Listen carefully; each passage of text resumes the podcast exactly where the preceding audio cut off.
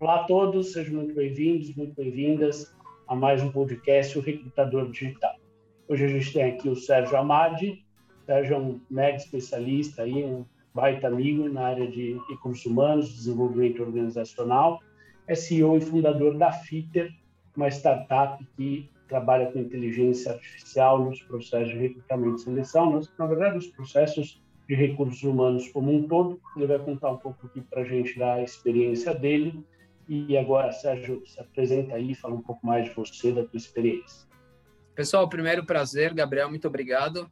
E me apresentando aqui rapidamente, eu sou uma pessoa apaixonada por pessoas e a minha profissão praticamente foi na área de recursos humanos.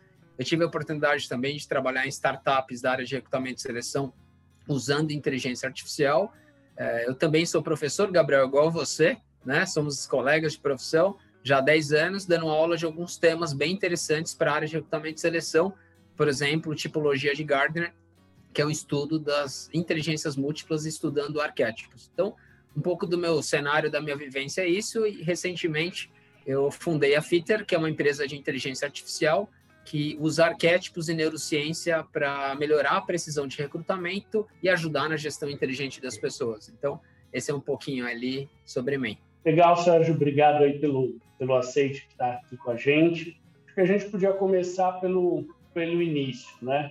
É, o que de fato significa inteligência artificial? Como é que a gente é, olha hoje para o recrutamento e vê se de fato uh, aquilo que uh, a tecnologia está uh, tá colocando para a gente dentro dos processos é inteligência artificial ou é simplesmente uh, um, uma, uma automatização, né? algo que não tem de fato uma inteligência ali atrás. Como é que você definiria inteligência artificial Muito bom.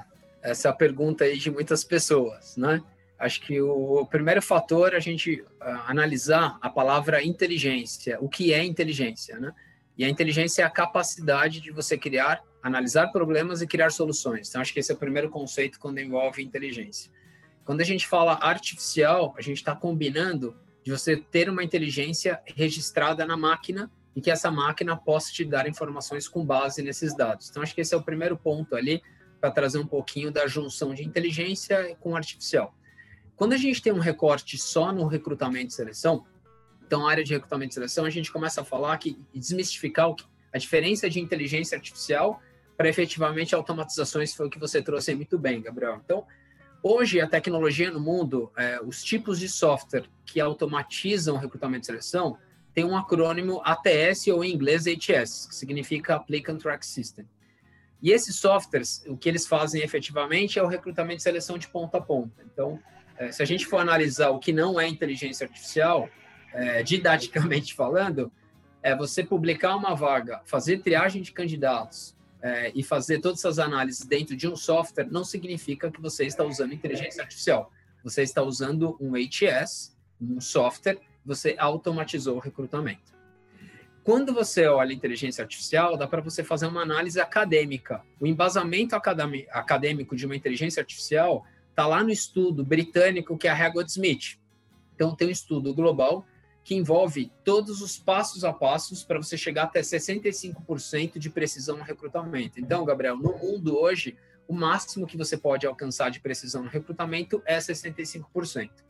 Quando você fala de 65%, um dos itens dessa régua de precisão está exatamente a inteligência artificial, mas está com outro nome. Então, vou falar qual o nome que é. Então, a gente está falando da psicometria. Então, a gente está falando, ou o pessoal conhece como assessment. Que, que significa inteligência artificial? Se você fez um mapeamento, por exemplo, da cultura da sua empresa, ou você fez um mapeamento da cultura de um cargo, de uma posição, e no momento que você vai fazer a entrevista, você fez uma entrevista estruturada, que já tem perguntas que estão vinculadas com a máquina, exatamente com o estudo da cultura da sua empresa, você já está usando inteligência artificial. Agora, é, um ponto importante para a gente completar a inteligência, você precisa ter predição. Então, você precisa ter esse cadastro dentro de uma solução e ter um algoritmo com base no aprendizado da empresa e na cultura daquela empresa. E você, por exemplo, estou entrevistando você, Gabriel, uma empresa X, né? E o algoritmo sair que deu uma taxa de 73%, é a prova concreta. Se você der um print screen da tela daquele resultado de 73%, você fala, estou usando inteligência artificial. Ou seja, você está usando o dado da empresa. O que é importante falar é que tem inteligência artificial de prateleira e a tailor-made. E eu queria falar dessas duas diferenças. A prateleira é aquele algoritmo que milhões de empresas utilizam mesmo e você está usando o mesmo. Então, você pode ter variações percentuais ali de imprecisão por conta de ser prateleira. Pode ser que ela não sirva totalmente para você. E tem os arquétipos, né? Que é exatamente o algoritmo feito exclusivamente para sua empresa, que aí tem um estudo científico por trás e que você abastece essa informação.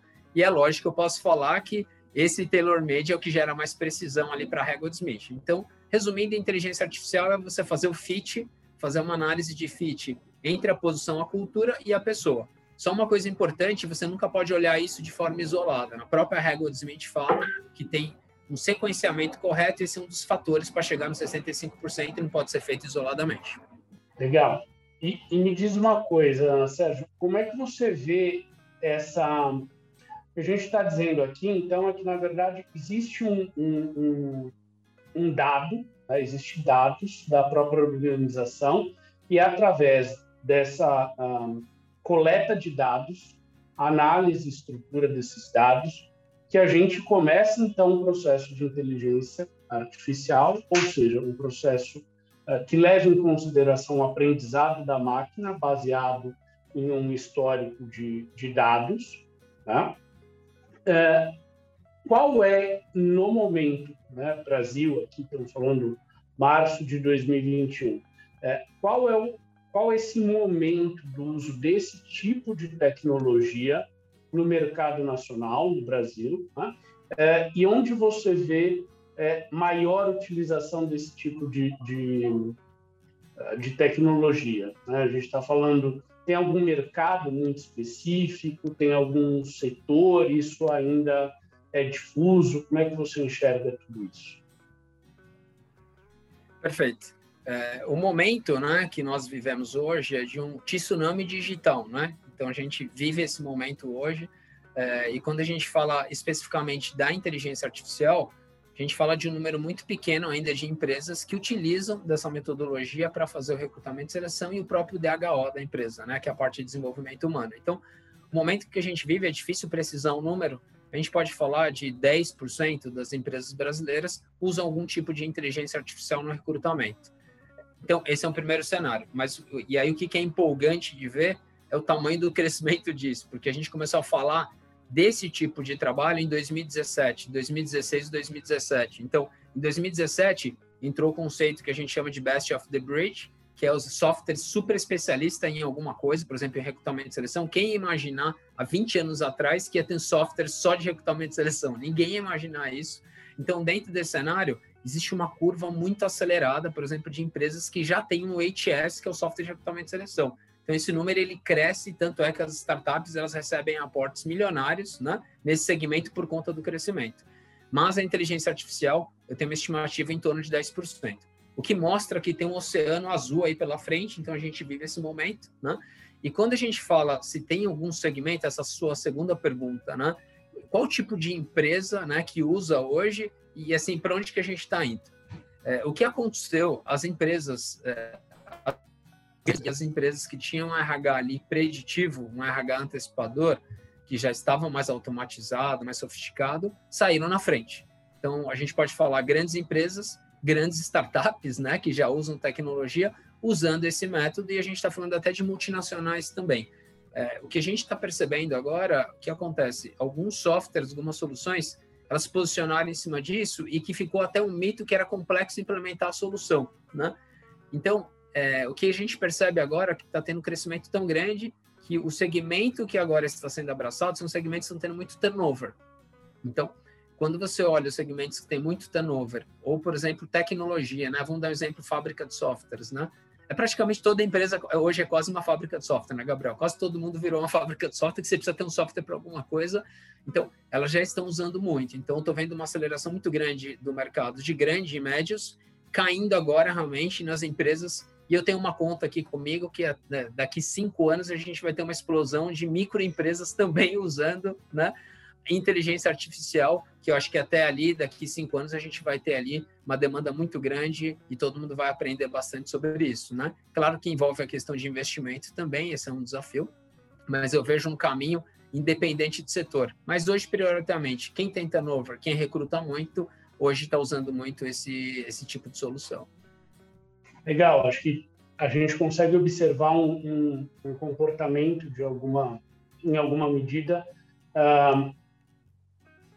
como na curva de adoção de uma tecnologia, né? Você tem ali os early adopters, né? E depois você tem um, as pessoas que vão consumindo aquela tecnologia depois de um primeiro momento, até que você tenha o resto, né?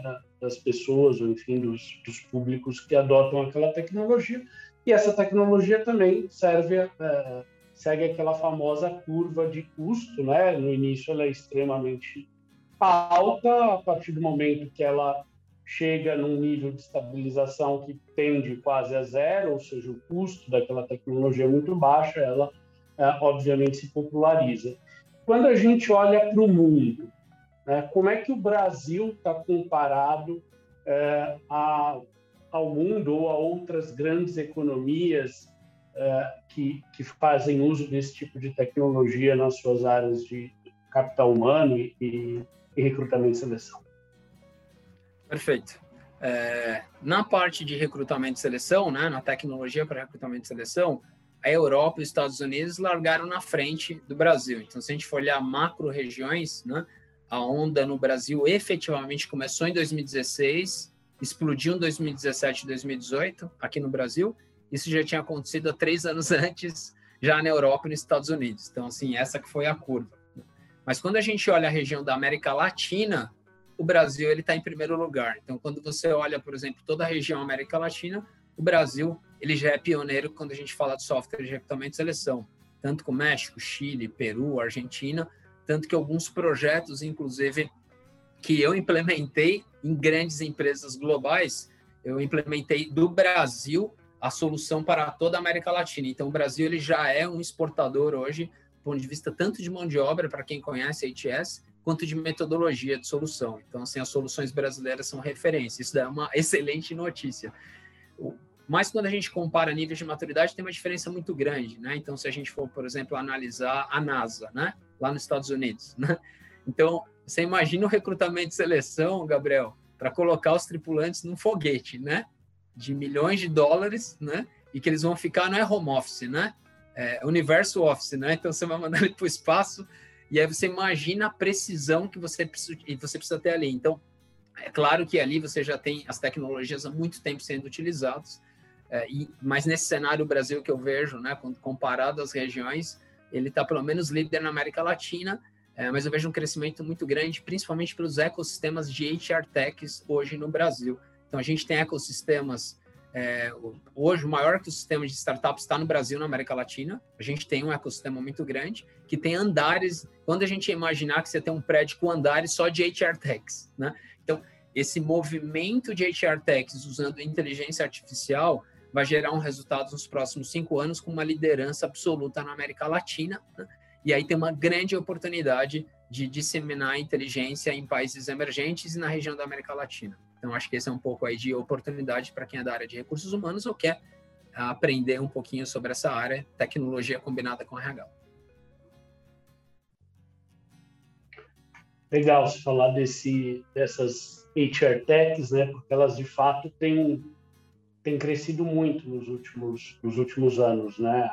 Esse, esse mês mesmo, fevereiro, agora não lembro se foi final de fevereiro, início de março, a gente teve a, a união da, da Vida Swile aqui no Brasil, é, criando ali, provavelmente, tem tudo para ser é, a primeira unicórnio, o primeiro unicórnio é, na, em HR Tech. Né?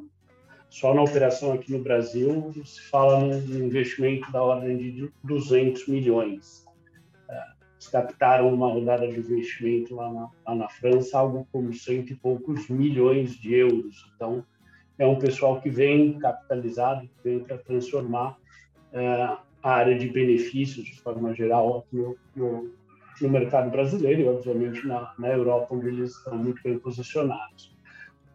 Agora, acho que tem uma pergunta, sempre que a gente fala de, de tecnologia, né? É, pelo que eu já te conheço também já há algum tempo e por tudo que a gente conversou, tá? eu conheço um pouco da tua é, opinião, acho que nós somos entusiastas da, da, da tecnologia, é, mas não é talvez uma visão majoritária, uma visão pelo menos é, única né, de todas as pessoas. A maioria das pessoas, ou pelo menos uma parte considerável delas, ainda enxerga a, a tecnologia como uma grande ameaça, né, um, um, algo a ser é, combatido. E aí eu queria ouvir de você, na tua opinião, qual é o papel do ser humano, então, nesse processo né, é, que vem sendo transformado, completamente reconfigurado nos últimos anos, a partir do uso de ferramentas de automação né, e, posteriormente, é, de uma inteligência artificial é, aplicada. Qual é o papel do ser humano hoje e para onde você acha que, que vai esse, essa conversa entre máquina e seres humanos, processo seletivo? Você não tinha uma pergunta mais fácil para fazer? Essa daí é boa. Mas eu, eu respondo. eu respondo. O, bom, vamos lá. É, realmente existe, é, é, um ponto muito debatido hoje, né, Gabriel? Exatamente essa questão da tecnologia. Se você entrar em algumas mídias sociais, você vai perceber, inclusive, algumas críticas vinculadas à robotização, né? Quando você cria esse mito de um robozinho com aquelas anteninhas, né? Então você cria uhum. isso ali, roubando empregos de seres humanos. Qual que é o papel do ser humano? Né? E eu vou lá na análise antropológica, sem querer ser muito acadêmico aqui. O ser humano, ele, qual que é a diferença dele para todos os outros seres que nós temos aqui no nosso planeta? É o cérebro, certo? Então, ele é, a diferença é o cérebro, é a cognição. Então, e a grande diferença do ser humano e o papel dele é exatamente isso: dotar inteligência para qualquer tipo de metodologia quem cria as metodologias são seres humanos. Então, quem criou a tecnologia, quem criou a inteligência artificial foram seres humanos. Então, dentro desse cenário, o que, que eu analiso hoje como principal papel? O papel hoje do ser humano é dominar a tecnologia e a metodologia. Então, acho que esse é o primeiro ponto. Então, a primeira coisa é o domínio da tecnologia e do método. Então, se eu pudesse falar agora o papel do ser humano no RH, eu vou fazer esse recorte do, do ser humano no RH agora, tá? Então, o RH ele tem agora que correr com a certificação nos métodos, né? E ajustar isso para a empresa dele, conhecendo a tecnologia. Esse é o papel primordial do RH. Quando a gente fala o papel dos candidatos, e esse é o mais duro, né? Esse é o mais duro, o papel dos candidatos, você tem o papel deles de se aplicarem a vagas que têm fit com ele. Então, acho que esse é o primeiro ponto. Então, a tecnologia ajuda isso, tendo informação para ele. Quando a gente faz uma análise para onde que está indo tudo isso, a gente pensa assim, por exemplo, se você é do RH e você domina um software HS, você domina a inteligência artificial, você entende como desenhar aquela cultura da empresa, como fazer uma entrevista, você começa a ter ali o primeiro ponto técnico de domínio, você vai ter um emprego nos próximos 20, 20 anos garantido, entendeu, Gabriel? Então, acho que o primeiro ponto do papel, quando você domina a tecnologia, você garante a empregabilidade. Agora, no recrutamento e seleção tem uma coisa muito especial e tem um ponto polêmico aí que eu vou falar para você. Tá? O sequenciamento que você utiliza o método. Então vamos lá. Você não publica uma vaga? Depois que você publicou a vaga, não vai ter candidaturas? E depois das candidaturas, por exemplo, mil pessoas se candidataram, quantas pessoas efetivamente você vai ver o currículo, quantas que você vai ligar, quantas que você vai entrevistar, quantas vão passar com o gestor e quantas serão contratadas. Né? A gente tem um funil aí dentro. Né? Então, existem muitos questionamentos do sequenciamento de você colocar o robô na primeira instância e nessa primeira instância o robô eliminar uma pessoa que tem fit com a vaga, que pode ter um erro ali do arquétipo ali dentro. O algoritmo pode estar errado. Então, a metodologia científica diz que o ser humano hoje é dentro de todas as camadas é o que tem mais potência para acertar na vaga. Você acredita? Ou seja, aquela entrevista que o RH faz com o candidato, fazendo a pergunta certa e, e linkado exatamente com a característica de sucesso com a vaga, é o que mais gera precisão no processo seletivo, mais que qualquer robô. Então, quando a gente fala do papel do ser humano dentro da área de recrutamento e seleção, a gente está comentando que ele tem um papel mais importante pelo estudo científico. Então, estou falando da de Smith aqui. Né? Então, no estudo já está comprovado. E aí, quando você usa o robô, ele vai complementar aquela análise que o ser humano fez. Então, e, e nunca se inverter fazer o robô, primeiro ele fazer a análise e depois você complementar. Não, então você precisa ter análise e aí depois o robô ele te complementa para analisar a discrepância, analisar a fit com a vaga. Então, acho que esse que é o grande papel do ser humano, que é dominar a metodologia e usar o sequenciamento certo. Legal, Sérgio. Acho que você, a tua fala ela é, me traz a percepção de que o, papel do ser humano no processo seletivo é, é, é ser cada vez mais humano. Né? Ou seja, é, atuar naquilo, nas etapas em que a máquina, que uma inteligência artificial ainda não é capaz de atuar. Tá? É, e, e, aí você traz na tua fala um outro ponto bem interessante, que é, é mas é o ser humano que desenvolve a, a, aquela, aquele algoritmo, né? Mas se aquele algoritmo é, aprende, então aqui tem, é, acho que a tua fala tem várias, vários pontos interessantes para a gente continuar a conversa, mas vou puxar dois aqui, né? É, se o algoritmo da inteligência artificial é aquele que aprende, né, é, qual é o tipo de cuidado, qual é o nível de cuidado que a gente precisa ter para que esse algoritmo não venha, não venha imbuído de um viés né, é, consciente ou inconsciente, porque ele vai aprender a partir daí, né? Então, se o algoritmo só faz aquilo que a gente o programou para fazer, é, num primeiro momento ele não é uma inteligência artificial, ele simplesmente é um software do tipo, olha, se algo aconteceu, mais básico de linguagem de programação, se ou ou or, né? If or what. Então, aqui não tem uma grande inteligência, mas a partir do momento que ele começa a, a, a trabalhar em cima uh, desses, desses dados e a tomar decisões, né, como a gente, então, uh, cuida para que essa inteligência uh, não, não perpetue, não traga mais complicações, né? mais desigualdades, mais estereótipos e coisas do tipo. uma outra questão é, você falou, ah, não tinha uma pergunta mais fácil? Não, se tivesse alguém que não fosse. Se a pergunta fosse fácil, eu nem faria para você, chamaria outro cara aqui para falar. as perguntas difíceis são dos caras que é fera.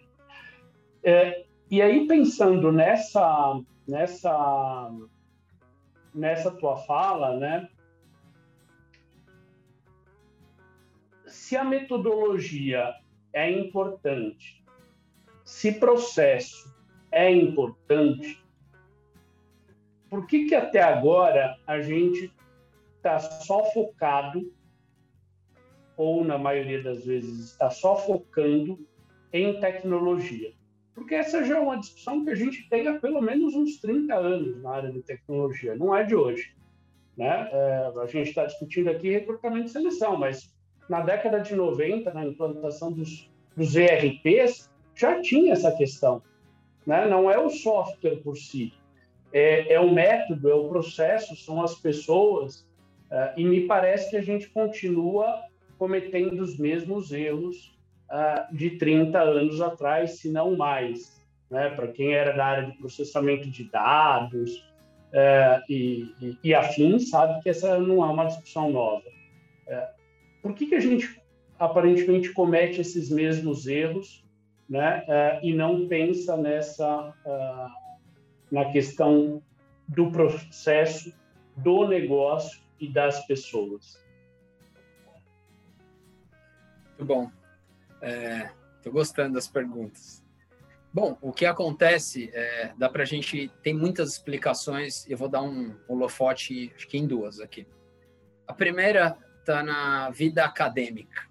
Então, os cursos de formação técnica e de formação de graduação, de pós-graduação, se você fizer uma análise, e você conhece muito bem esse meio acadêmico da área de gestão de pessoas, você vai perceber que o portfólio de temas na vida acadêmica dos alunos, eles têm muita discrepância com a realidade do que acontece nas empresas hoje. Então, esse é o primeiro fator. Vai ser muito comum você encontrar uma pessoa que se formou né, em algum curso de RH é, e aí dentro do cenário ter dificuldade de implementar exatamente aquela teoria que ele ouviu.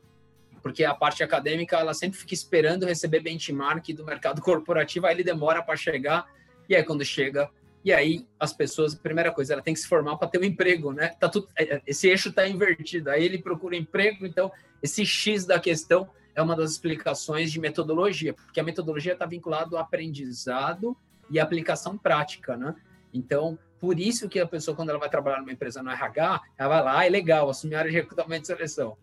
Bacana. Aí ele fala, legal, vai ter um software que vai resolver todos os seus problemas. Existe um, esse é o segundo ponto. Existe uma mitologia brasileira, né, no RH, que quando você vai comprar um software, ele vai resolver o seu problema. Porque o software ele é muito bom. Ele ele estava naquela outra empresa e deu certo. Eles foram até ganhar o prêmio de inovação, né? Mas tem um detalhe: a solução ela é a parte de um delta, né? Então, se a gente for olhar, você tem tecnologia, você tem metodologia e você tem um ser humano. São três pessoas nesse delta. Então, você resolveu 33% do problema quando você trouxe um software.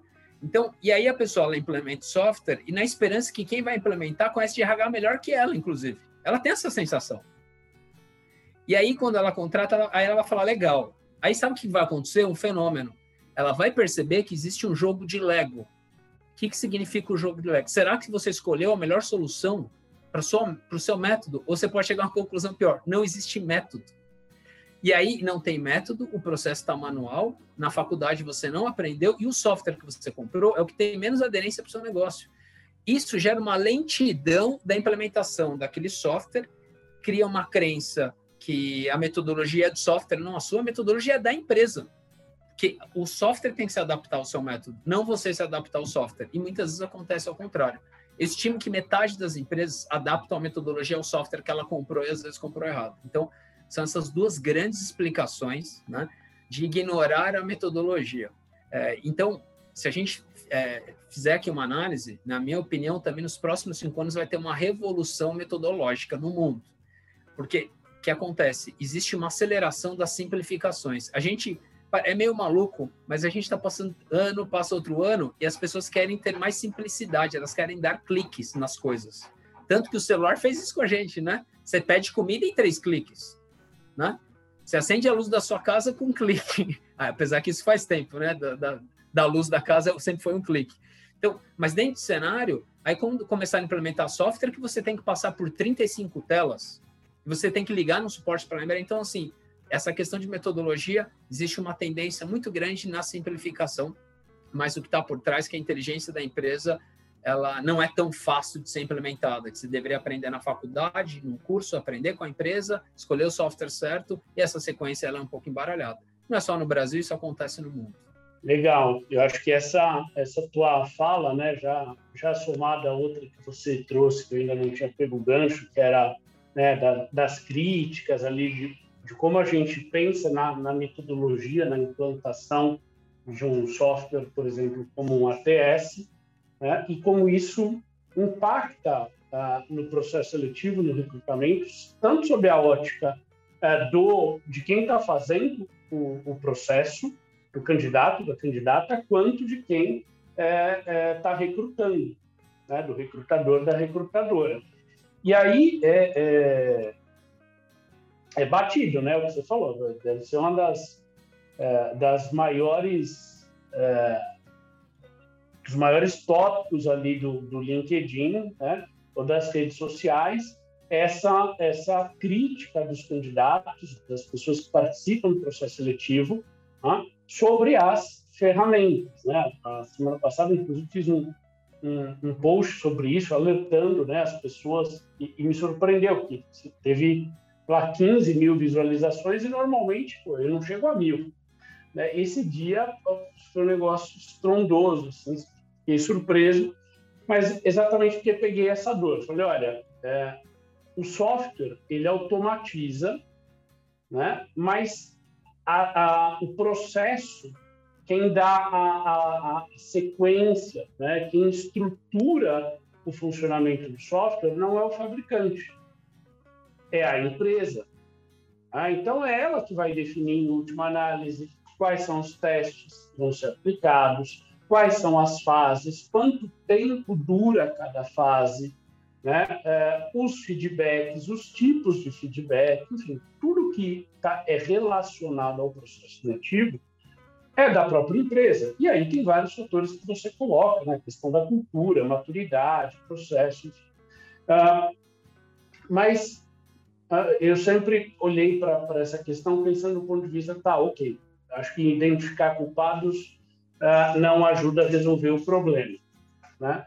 Como uh, fabricantes, né, uh, empresas de ATS ou softwares de, de, recursos humanos no geral, não só aqui do recrutamento e seleção, uh, embora o papo seja focado nisso, né? Mas como esses fabricantes e as empresas, os clientes deles, né, uh, podem trabalhar de forma conjunta, né? Nosso papel como como profissionais de RH, como é que a gente trabalha nesse ecossistema para gerar uma solução. Porque simplesmente apontar falar, ah, a culpa não é do cara, que ó, a empresa que não tem maturidade é, de processo. Né? E talvez não tenha, porque também nunca fez. Né? Você falou, olha, a gente teve uma revolução nos últimos anos, né? muitas das pessoas nunca passaram por esse por essa experiência de utilizar uma ferramenta desse tipo uh, para gerir os seus processos seletivos. Então, mas de alguma forma a gente acho que precisa dar uma solução para isso, ou pelo menos, se não uma solução, mitigar as, as reclamações, né? reduzir o nível de estresse das pessoas, porque em última análise, é, na maioria das empresas, esses candidatos ou candidatas não são só candidatos candidatas, são pessoas que podem ser em algum momento das suas vidas, fornecedores, fornecedoras, podem virar clientes, né? Então, ao ter uma experiência ruim com aquela, com aquele processo seletivo, é, eu posso simplesmente não não mais adquirir, não mais me relacionar com aquela empresa. E ela não perdeu um candidato para candidato, ela perdeu um cliente. Tá? Então, como é que a gente ajuda, enfim, a, a, a reduzir esse nível de estresse aí entre, as, entre os candidatos e candidatas?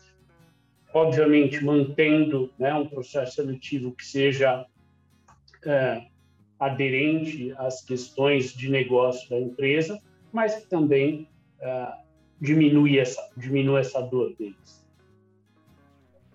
É, esse ponto ele, ele envolve uma arquitetura que começa lá desde a escola, né, da faculdade até a empresa, né? Pra, só para lembrar que a jornada do ser humano, né, do mercado de trabalho, como que é a jornada dele, ele começa na escola, né, escolhendo os cursos, é, curso técnico, por exemplo, uma escola técnica, é, um jovem aprendiz, ele começa aí, né? Ele tem esse começo, você tem os programas trainees, então o primeiro ponto como a gente se ajuda é aproximar a escola, as faculdades das empresas. Então acho que esse é o primeiro fator, né?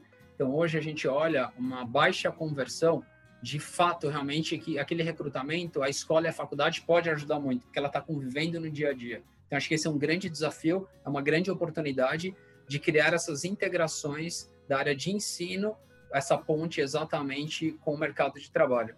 Então, dessa forma, a gente teria muito mais humanização no processo seletivo e mais didática vindo, inclusive, da escola. Então, mas esse é um sonho, né? Uma outra medida que pode acontecer também ela, ela envolve exatamente como que os RHs hoje se preparam para dar feedback para os candidatos, que é um tema muito importante, porque como se materializa uma insatisfação, né, Gabriel? Assim, como que assim, se materializa isso? Normalmente, eu acho que já aconteceu com você e já aconteceu comigo, de você não receber um feedback de um processo seletivo. E esse é o fator materializado que gera insatisfação no cérebro. Que o pessoal brinca, inclusive, sabe quando É, você fala, ah, você está interessado em uma pessoa, você toma um fora, por exemplo. Ah, tomei um fora, né? Mas não foi que a pessoa falou que não queria, ela desapareceu. Aí, esse cenário, você tem uma sensação ali que é aquela falta de feedback do desprezo. Então, se a gente for olhar o comportamento emocional do cérebro que os candidatos absorvem, é a questão do desprezo. Então, quando você olha, por exemplo, uma automatização, a gente está dizendo o seguinte: legal, dê feedback para todo mundo, né? Eu dei feedback para eles. Falei: olha, eu mandei um e-mail. Se você fiz, fez isso, você já tem um fator de diferenciação muito grande no mercado. Então, a primeira coisa que eu falei, como a gente pode se ajudar, é dando feedback para os candidatos. Então, acho que esse é o primeiro fator no, no chapeuzinho ali do RH que ele pode contribuir com o ecossistema. Do lado do candidato, então a gente está falando desse lado do recrutador, que é o feedback, e aí sem software vai ficar difícil, viu, Gabriel? Inclusive, se tiver mil candidaturas, eu acho muito difícil, e até bom que as pessoas estão ouvindo a gente, os candidatos, vocês não vão receber feedback, que é um ser humano também, o recrutador. Se você receber 3 mil candidaturas de uma vaga e ele não tiver um software, ele não vai conseguir, porque ele é cobrado por outras vagas. Então, esse é outro lado da cadeira do recrutamento. Então, por isso você precisa de um software para automatizar. Do boné do candidato, tem um lado de qual tipo de vaga você se candidata. E não se assuste que eu vou te falar, mas tem cargos, por exemplo, vagas de médico, de pessoas que não são médicas que se candidatam na vaga. Ou de engenheiro, por exemplo. Então, profissões, inclusive, que precisam de uma formação e ter ali um registro no conselho, as pessoas acabam se candidatando. Então, eu estou dando um exemplo grande, mas pode ser o seguinte: uma vaga, por exemplo, que você sabe que você está incompatível com ela nesse momento.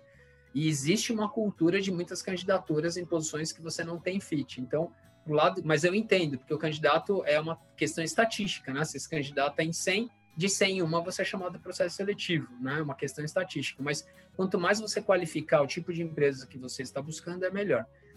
Claro que é, o pessoal faz uma brincadeira com aquela questão do QI, né? Eles chamam não de coeficiente intelectual, de quem indica, né? Inclusive, a área de recursos humanos tem muitos programas interessantes de sucesso que você paga funcionário que indica colaborador. É importante vocês saberem isso também. Então, as indicações são muito importantes. Então, o relacionamento ele é muito importante. Então, acho que o papel, então, para fechar a resposta, quando a gente fala aqui, é reunir forças dos candidatos, qualificando as candidaturas deles, escolhendo, e no lado de RH, dando feedback para todos os candidatos. Esse é o arroz com feijão. Esse é o mínimo que a gente tem que fazer dentro do ecossistema. Agora, se eu pudesse falar, aí sim, o que é humanização, o que é humanização é o seguinte: primeira coisa, se as pessoas se candidatam numa vaga, é, dê a oportunidade de conhecer essas pessoas, né? E aí você tem que usar a inteligência artificial para conhecer antes de você negativar essa pessoa. Então, dê essa oportunidade no máximo para depois você negativar.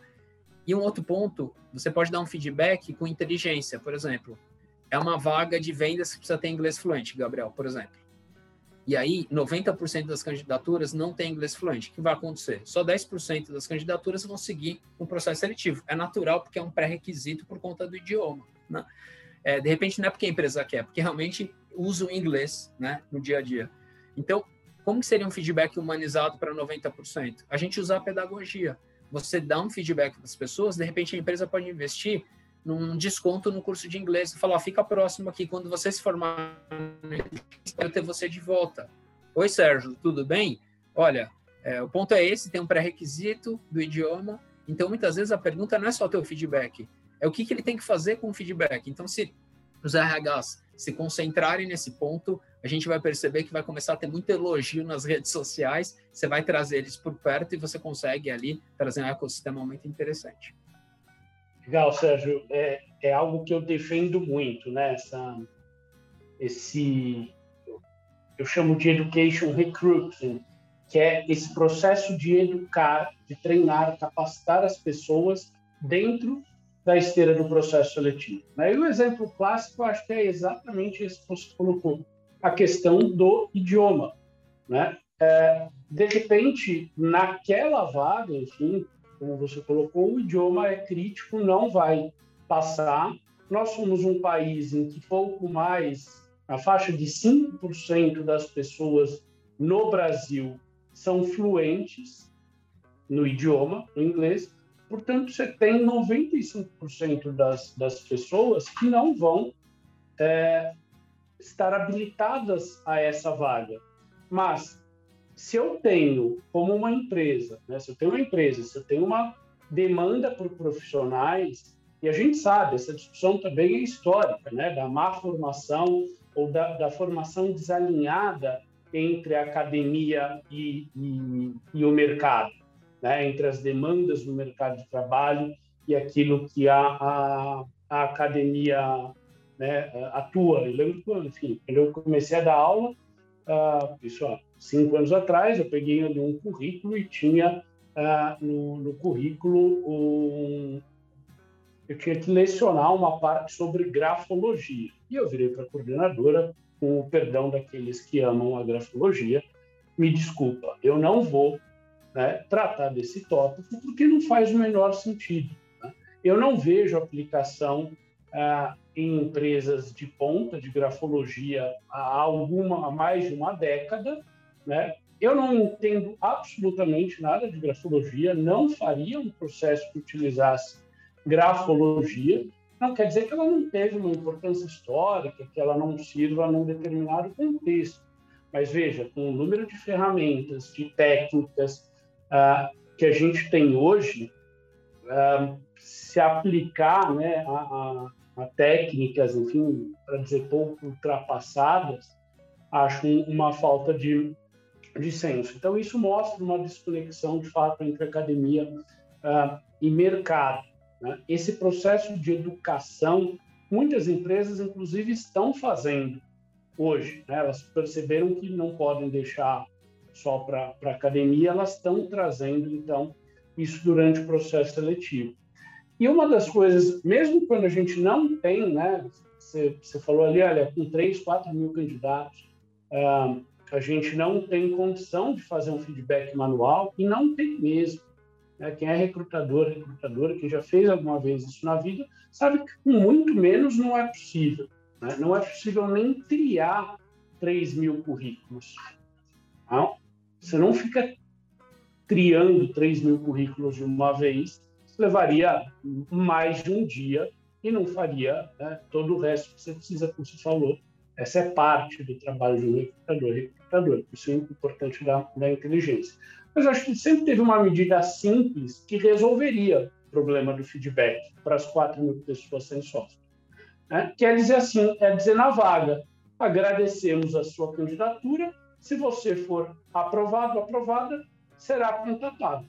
Ah, sem software, eu já dei o feedback ali, olha, eu já disse que eu só vou fazer contato com aquelas pessoas. É claro que eu posso ter reclamação, ah, mas ninguém me, ninguém me, me deu feedback. Não, mas está aqui, ó, na tua tela, a tela inicial da vaga, dizendo que é assim que esse processo vai correr. Né? É, eu acho que, é, e aqui já encaminho para a próxima pergunta, é, boa parte desses processos, dessas críticas, melhor dizendo, elas, é, elas ocorrem porque nós, como profissionais de RH, empresa, software, fabricantes de software, enfim, é, ainda damos pouco atenção à experiência das pessoas, né? a experiência dentro do processo seletivo. A gente fala que isso é tão importante, né?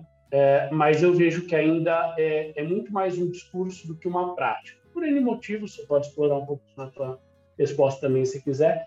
Mas, assim, como é que você... É, o que, que você vê que a inteligência artificial pode ajudar a gente a melhorar a experiência do, do candidato, da candidata dentro do processo de recrutamento? Como é que essa inteligência pode fazer com que a gente crie um processo que seja é, mais engajador, que ele traga mais proximidade. Eu acho que é isso muito do que as pessoas sentem falta, né? Uma relação distante. E hoje, poxa, a gente tem rede social, tem tecnologia, ah, tem essa inteligência, tudo aquilo que a gente não tinha no, no passado, né? A gente recebia currículo por, por carta. É, essa não é a realidade de boa parte das empresas, né? Ainda que o Brasil seja um continente, que as suas uh, diferenças regionais, enfim, mas grande parte ocorre ali através de um meio virtual. Né? Como é que essa inteligência artificial pode melhorar a experiência do candidato da candidata? Excelente. É, quando a gente olha aí, né, o pessoal chama de employee experience, né, essa experiência aí, exatamente do candidato, é, a gente tem alguns pontos importantes. Né? É, o primeiro ponto, assim, de novo, num processo manual, só para a gente fazer um deparo aqui na comparação, a experiência do candidato, do que você pode fazer no processo, se o seu recrutamento é manual, a experiência do candidato, o melhor possível, qual que é? Primeiro, é, quando você faz aquele clássico, você vai entrar no, na entrevista no horário, o candidato gosta, só para a gente lembrar que ele adora quando você entra no horário, assim como a gente gosta também. Então, esse é um ponto, gerar uma boa experiência para ele, né? A experiência começa aí. Segundo ponto, você dá informações da vaga, do que é importante para ele saber, né? Então, você de, dar, prover informações é um ponto importante de experiência. E a terceira, que o processo seletivo, a entrevista, ela seja amigável. Eu sei que parece básico, tá? Mas a gente tem que falar do básico mesmo em 2021, né? Então, que seja uma experiência amigável, de pontualidade, de cordialidade, seja ali de criação de vínculo, né? Porque você está lidando com um ser humano ali que tem uma expectativa do outro lado. Ainda mais hoje que é por videoconferência, né? Que essa pessoa está na casa dela. Então, esse é um ponto super importante. Então, assim que a gente melhora é o arroz com feijão. É no horário, é uma boa experiência ali e no final um feedback. O manual é isso. Agora, usando a inteligência artificial fazendo deparo, além de tudo isso que a gente falou, tem um processo que a gente chama, a gente roubou lá da área de nutrição, chama de nutrição de candidatos. Então, esse processo dentro do recrutamento e seleção, o que, que significa? Ele trata que o pessoal chama de banco de talentos. Não, você está no nosso banco de talentos, seja um banco de talentos de verdade, que essas mil pessoas, 500, 2 mil, 10 mil, você tem esses dados qualificados. Então, a inteligência ela consegue ajudar segregando esses dados, entendendo o perfil dessas pessoas do seu banco de talentos. Então, vamos, vamos dar um exemplo aqui para materializar. Vamos imaginar que você tem mil candidatos e que 70% dos seus candidatos estão em São Paulo. Desses 70% dos candidatos, metade deles foi para a área comercial e o restante para outras áreas que se candidataram na sua empresa. Dessas pessoas da área comercial que eles candidataram, é, 50% deles, por exemplo, tiveram incompatibilidades técnicas, por exemplo, por conhecimento de software foram compatibilizados. Então, você imagina você fazer uns filtros nesse sentido, né? E a inteligência ela poderia dar um bot, e vai chegar nesse caminho, né? Dar um bot assim, Sérgio, ó, você está com uma tendência a abrir mais 20 vagas de vendas no próximo semestre, você tem 500 candidatos com perfil da área comercial, mas que hoje eles têm um gap que é exatamente do software X. Que tal fazer uma parceria de um curso? Né? Imagina essa situação. Que tal mandar? Quer mandar agora para esses candidatos, para eles fazerem esse curso aqui? X, imagina uma situação. Isso é nutrição pura. Aí você dá um clique, aí todo mundo fala assim: Poxa vida, eu fui nessa empresa, nem lembrava mais, me candidatei. Eles estão me oferecendo fazer um curso aqui, ou, ou não precisa oferecer pagar isso. Né? Claro que dá para fazer parceria, mas vamos falar que você está falando: olha, vou abrir vaga. Imagina uma situação dessa: estou, vou abrir vaga em breve que tal se preparar? Imagina você receber uma, uma informação dessa. Então, isso de verdade é proximidade, né? A gente fala da inteligência artificial sendo amigo aqui dos seres humanos e fazendo um propósito de educação e dando mais chance para o processo, porque quando o processo ele abrir de novo, é, acredite, eu sei que você acredita porque você conhece muito, né? É, a, a, vaga abre, o pessoal nem olha o banco para ver se alguém que você fez lá atrás tem, faz sentido ou não. Abre o processo de novo. Aí você abriu o processo de novo, às vezes tem duas semanas ou um mês, tem um candidato tem um perfil certinho, você não vai aproveitar. Então a inteligência ela pode ajudar muito ali para gerar esse equilíbrio né, de justiça para as pessoas ali, focado nas características. Um ponto importante que eu, eu, sou um grande apoiador da eliminação de viés dentro do processo seletivo, acho que esse é um ponto muito importante para a experiência do candidato. Para explicar o que é viés, quando você usa algum tipo de tendência para recrutar pessoas. Né? Então, a gente pode ter viés social, você pode ter viés geográfico, você pode ter vários tipos de viés. E você tem ali metodologia de recrutamento que você não tem viés, você tem pré-requisito. Então, por exemplo, qual que é o pré-requisito de uma vaga de um médico? Ser médico, ter um CRM. Não tem jeito. Aí não é viés, é pré-requisito. Então, eu sou muito a favor de usar a máquina simplesmente para trabalhar nos pré-requisitos, eliminar viés, dar chance para todo mundo e você fazer um processo de nutrição dos candidatos. Então, esse é o processo, na minha visão, mais moderno possível que existe, você ter um banco que você vai conversando com essas pessoas o tempo todo e vai sugerindo ali com a máquina o que, que elas precisam fazer para melhorar a oportunidade para elas. Legal, Sérgio. A gente está quase na verdade, o tempo nosso aqui já meio estourou, mas eu quero fazer uma última pergunta que, que me veio aqui enquanto você falava, antes da gente partir para o finalmente. Uh, eu acredito muito nesse, nesse modelo de, de nutrição dos candidatos. Acho que é, se a gente olhar para o mercado americano, os Estados Unidos já fazem isso e fazem muito bem atentos. Né? Quando as empresas vão nas universidades é, antes do, do último ano ali do cara se formar e, e começa a se relacionar. Eu digo que é como um namoro, o cara fica ali é, um ano né, conhecendo a empresa e, e a empresa conhecendo o cara, a pessoa, enfim, para quando houver, de fato, a oportunidade, a demanda, os dois têm um nível de maturidade que fala, pô, eu escolho. Né? É uma escolha uh, dos dois lados. Né? É claro que, enfim, no Brasil, a gente, de forma geral, tem, é, tem diferenças sociais gritantes, muitas vezes pessoas é, não têm, de fato, oportunidade de olhar é, para o mercado de trabalho como uma oportunidade, como construção de uma carreira, e sim como um trabalho, como meio de, é, de garantir a sua subsistência, né? essa discussão de propósito às vezes ela é meio deslocada em algumas realidades, mas eu acredito muito nesse modelo de nutrição. Acho que empresas e candidatos ganhariam muito nisso. É, e você trouxe um ponto na tua fala, para prometo ser a minha última pergunta, antes da gente caminhar para finalmente. É, num mundo em que a gente está indo cada vez mais para um conjunto de competências, conhecimentos, e habilidades que não cabem mais nas caixinhas, né? É, se a gente for pegar, por exemplo, as competências lá de 2025 definidas pelo Fórum Econômico Mundial, a flexibilidade cognitiva, criatividade, né? É, isso não se ensina em medicina, não se ensina em engenharia, não se ensina em administração, ou não se ensina apenas né? Isso é um, um, um, uma competência que a gente aprende, desenvolve em N áreas, né? com vários saberes. É, ela não está relacionada a, a, a, um conhecimento específico. Né? É, se a gente tem cada vez mais a demanda por esses conhecimentos, se do ponto de vista de RH, né, o, capital humano, o quanto uma empresa pode crescer, se desenvolver, dado pelo potencial de desenvolvimento das suas próprias pessoas, sob a ótica do RH, sob o marketing, você vai ter perspectiva financeira, obviamente, outra, enfim. Mas, do ponto de vista de RH, né, potencial de crescimento de uma empresa é dado pelo potencial de desenvolvimento das pessoas. Isso não está atrelado às caixinhas, às formações que a gente tem é, até hoje.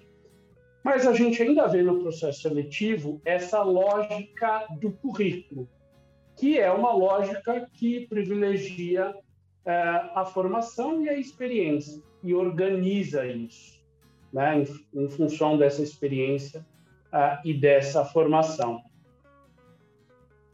Qual é o futuro do currículo? Como é que a gente vai, de fato, recrutar? É a grande provocação que eu fazia para para os alunos, né? Às vezes, ah, mas a gente tem que avaliar por competência. Ah, mas a gente não forma.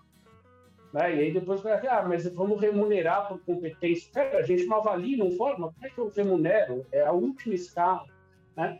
Como é que a gente vai recrutar uh, no futuro olhando para algo que não está estruturado nessas caixinhas, né? não é o currículo né? o principal uh, modelo de, de, de, profissional que a gente precisa no futuro. Já não precisa hoje, para ser honesto, na minha opinião, mas fundamentalmente no futuro, uh, essa estruturação que a gente conhece cai. Né? Ela vem de uma lógica de, de, de um modelo industrial que não é mais vigente numa, numa sociedade 4.0, 5.0, como a gente já vê uh, surgir no Japão, Coreia do Sul, algumas economias mais, mais avançadas. Qual é esse papel que agora a gente tem para revolucionar a forma de triar e, e, e selecionar pessoas? Eu vou remeter lá, né? Eu vou remeter lá naquela questão da integração da escola, faculdade com a empresa, né? Porque quando você fala que hoje a organização das candidaturas são vinculadas a currículo, o robô vai fazer a leitura do currículo e realmente vai organizar com aqueles dados para fazer a triagem. Então, é basicamente assim mesmo que funciona. Você trouxe exatamente como funciona hoje. E aí todo mundo fala que vai avaliar características baseado em X, mas a, o recrutamento está com base nisso. É, a única forma de revolucionar isso e criar realmente uma disrupção, ela começa lá de novo, lá na faculdade, na escola. Isso já está acontecendo. Então, eu vou te trazer um exemplo. Né? Em 2018, eu guiei um estudo, uma pesquisa científica, estudando ali o processo seletivo da área de ensino. Porque o processo seletivo, a área de recrutamento e seleção da área de ensino é o vestibular. O instrumento para recrutar aluno é o vestibular. E para alguns cursos, o vestibular não tem o menor sentido né, para mostrar se naquele curso você tem a sua maior potência ou não. Então, que já está acontecendo hoje, é, desde 2018, algumas instituições de ensino, além do vestibular, tem uma segunda camada de fit cultural. Olha que impressionante. Isso na área de ensino, hein? E aí, lá na área de ensino, usando um fit cultural, que é um algoritmo mesmo, um estudo científico por trás, estudando características de sucesso de cada comportamento de cada curso, quais são as características daquele curso, uma tipologia ali, não para reprovar o candidato, não para reprovar, mas para ter um guia para o professor desenvolver aquelas habilidades, aquelas características. Então, vamos dar um exemplo: adaptabilidade e pensamento crítico. Vamos falar esses dois itens. Vamos falar que a gente descobriu que na enfermagem esses dois itens são muito importantes na área da saúde. E o aluno, quando escolhe, ele passa no vestibular, na segunda camada, ele passa nesse processo fit cultural. Na hora que ele passa nesse processo de recrutamento, descobre que ele tem uma aderência fit de 73%, por exemplo, com o curso de enfermagem e isso mostra que ele tem uma potência, mas as duas características que ele menos tem desenvolvida cognitiva, de características exatamente de pensamento crítico e adaptabilidade. O professor, com base nessas informações, é, ele vai começar a montar um programa. E o programa dos cursos, eles vão mudar radicalmente, porque ele vai ter um objetivo cada semestre vinculado às características. Então, por exemplo, adaptabilidade vai ter na disciplina de psicologia, de prática, por exemplo, de, de enfermagem, ele vai ter vínculos de trabalhos correlacionados para retroalimentar aquela característica. Então, você imagina que um aluno que ele já passou por um processo de fit, ele descobriu a taxa dele, o professor entre sala de aula, sabendo as características e fez o desenvolvimento com base nisso, imagina você ter o currículo produzido dessa pessoa dando carimbo, dizendo, olha, ele passou nessa instituição e ele tem um carimbo digital do robô contando a adaptabilidade do Gabriel ele teve no FIT, teve isso, ele desenvolveu, ele trabalhou essa característica. Então, aí os processos seletivos das empresas, vão, o robô, em vez de fazer leitura desses dados enviesados do currículo, ele não vai se importar com nada, ele vai dar uma olhada legal. Você tem FIT dentro dessa característica, você está dentro desse processo automaticamente de 3 mil empresas, por exemplo. Então, é assim que eu enxergo o futuro. Isso já está acontecendo, algumas instituições já fazem isso, e inclusive que eu implementei e que eu fiz, né? Então eu estou falando de algo que eu faço, inclusive, e isso está chegando em todas as empresas, está sendo uma prática muito é, realizada hoje nessas empresas. Então essa é revolução começa na escola, né? Olha que engraçado, a escola e a faculdade vão criar uma revolução ali para o mercado de trabalho aí do futuro. Show, Sérgio. Pô, fiquei feliz aí de ouvir esse esse teu case, porque de fato isso é algo urgente, né? A gente está no mercado de trabalho sabe que do ponto de vista do ponto de vista técnico é o mais fácil, né? É, você ensinar um, um, um enfermeiro é, a aplicar uma injeção é, é relativamente simples. A identificar uma veia é relativamente simples. Agora, ensinar um enfermeiro, uma enfermeira, uma pessoa a ser empático, o processo é bem mais trabalhoso. Isso vale para qualquer outra área, né? Na equipe de enfermagem, o exemplo que você usou, mas ah, poderia estar falando de, de, um profissional de marketing, de RH, de finanças, né? As, as, as habilidades comportamentais, essas competências comportamentais, do ponto de vista, é, ele é muito mais difícil e longo o processo de ser desenvolvido do que propriamente as competências técnicas, né? Aqueles saberes, o hard skill, né? É, é, é muito mais fácil de ser treinado, desenvolvido, é muito mais uma questão de treinamento mesmo, né? De repetição. Você vai lá, faz uma, duas, dez, cem vezes, você fica bom naquilo, né? É, é treino, enquanto que o, o, a soft skill tem treino, sim, mas também tem muitas vezes uma percepção, uma leitura de mundo que pode influenciar uh, e, portanto, ser muito mais demorado. Né? Uh, Sérgio, poxa, muito obrigado pela, pela tua contribuição aqui. É, acho que daria para a gente ficar aí mais horas conversando. É, queria te agradecer mesmo. Espero que a gente volte a ter um papo aqui em uma outra oportunidade. É, abrir para você também deixar a tua mensagem final. É, se você quiser compartilhar aí um pouco sobre a, a falar sobre onde as pessoas podem te encontrar nas, nas redes sociais. Fica à vontade, meu muito obrigado aí, a bola de novo contigo. Legal, Gabriel, eu que agradeço, agradeço a todos. Então, lá no LinkedIn, vocês podem me encontrar, Sérgio Amadi, digitou lá Sérgio Amadi, vai, eu vou aparecer, e aí pode conectar, com certeza aceitarei. É, falando da Fitter aqui, entrando no site fitter.com.br, você consegue ver lá todas as nossas soluções. Então, em breve a gente vai ter muito conteúdo voltado ali a certificações, né? Tudo que envolve o RH digital, é, a gente de uma forma simples comentando como que funciona a inteligência artificial, como que é um DHO preditivo, recrutamento. Então, é, fiquem à vontade para acessar. E eu quero agradecer muito o espaço aqui. Vai ser um prazer falar de outros temas. Tem outros temas bem interessantes, né? E eu espero que tenha contribuído com o painel de hoje aí sobre inteligência artificial. E minha palavra final é a inteligência artificial, sim, vai ajudar as pessoas através da metodologia. Então, usando a metodologia certa, a inteligência funciona direitinho. Então, quero agradecer e muito obrigado pelo espaço.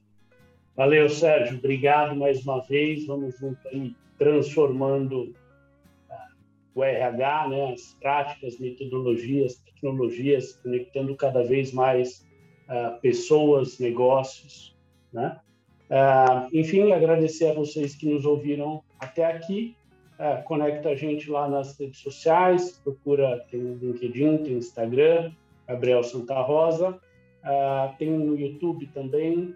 Pedir para você compartilhar o podcast se gostou, se fez sentido para vocês. E a gente se vê na próxima semana, no próximo podcast. Um abraço.